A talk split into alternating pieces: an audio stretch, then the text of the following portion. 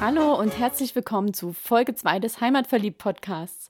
Heute sind wir zu Gast in Stuttgart im Lädle vom Schwäbischen Albverein. Und wenn du dich jetzt fragst, was genau ist das Lädle, dann hör mal rein, denn ich habe Jürgen Dieterich interviewt.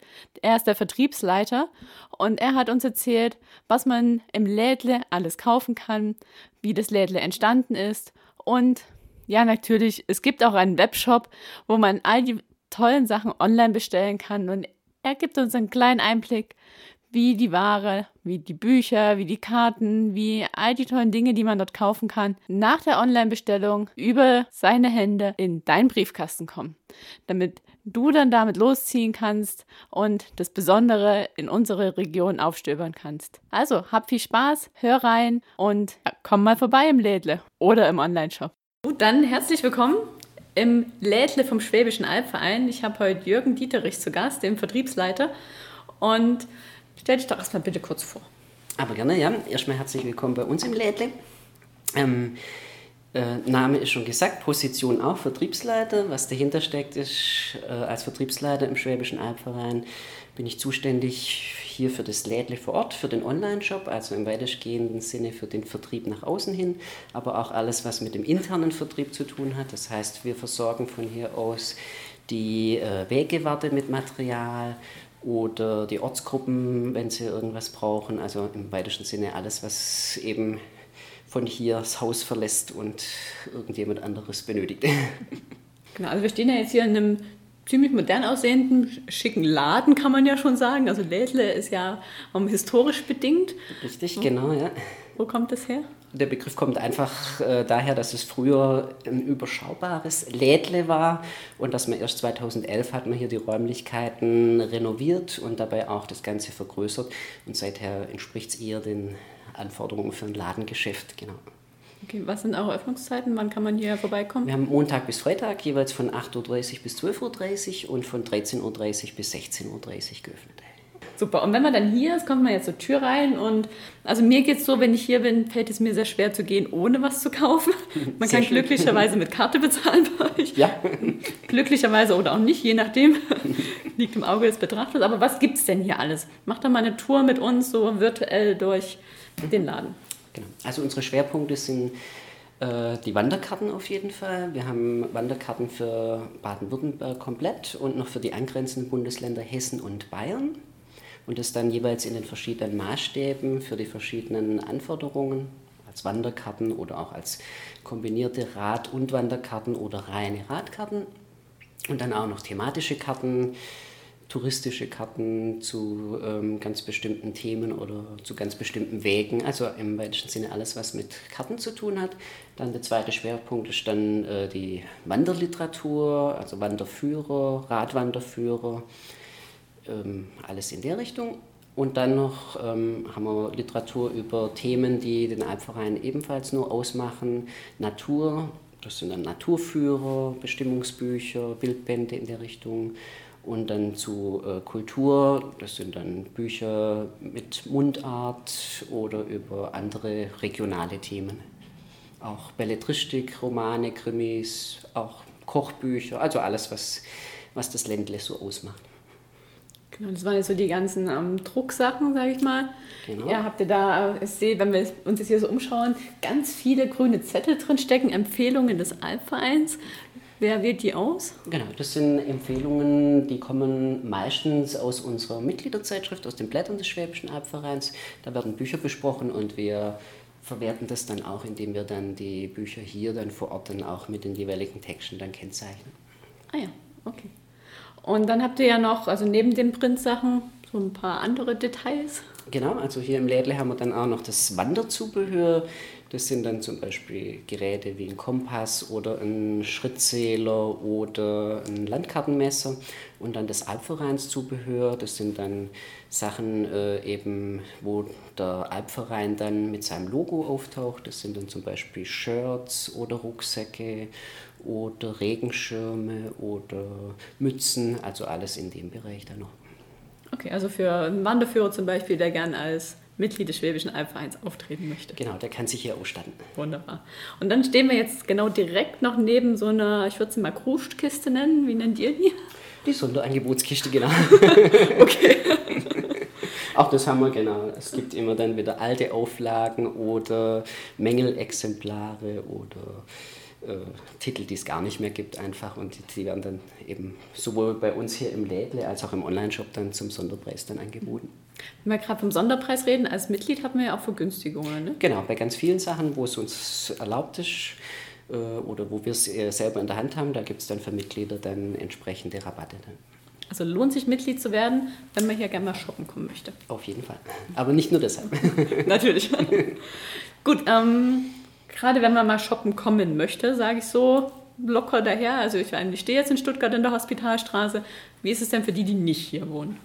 Und genau, also da wir ein großes Einzugsgebiet haben, der, der Schwäbische Albverein ja nicht nur hier in Stuttgart, sondern auf der gesamten Schwäbischen Alb und auch in den angrenzenden Regionen äh, tätig ist, genau, ähm, gibt es natürlich sehr viele Mitglieder oder auch andere Interessenten, die nicht hier vor Ort einkaufen, sondern äh, die beliefern wir dann. Die können dann entweder über unseren Online-Shop bestellen oder auch auf allen anderen Kommunikationskanälen dann äh, schriftlich oder per E-Mail oder per Telefon, wie auch immer.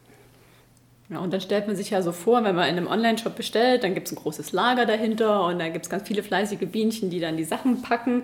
Ich habe gehört, bei euch ist das ein bisschen familiärer. Ein, ein wenig, ja, ja, genau. Wir sind im Vertrieb, sind wir momentan drei Personen, genau.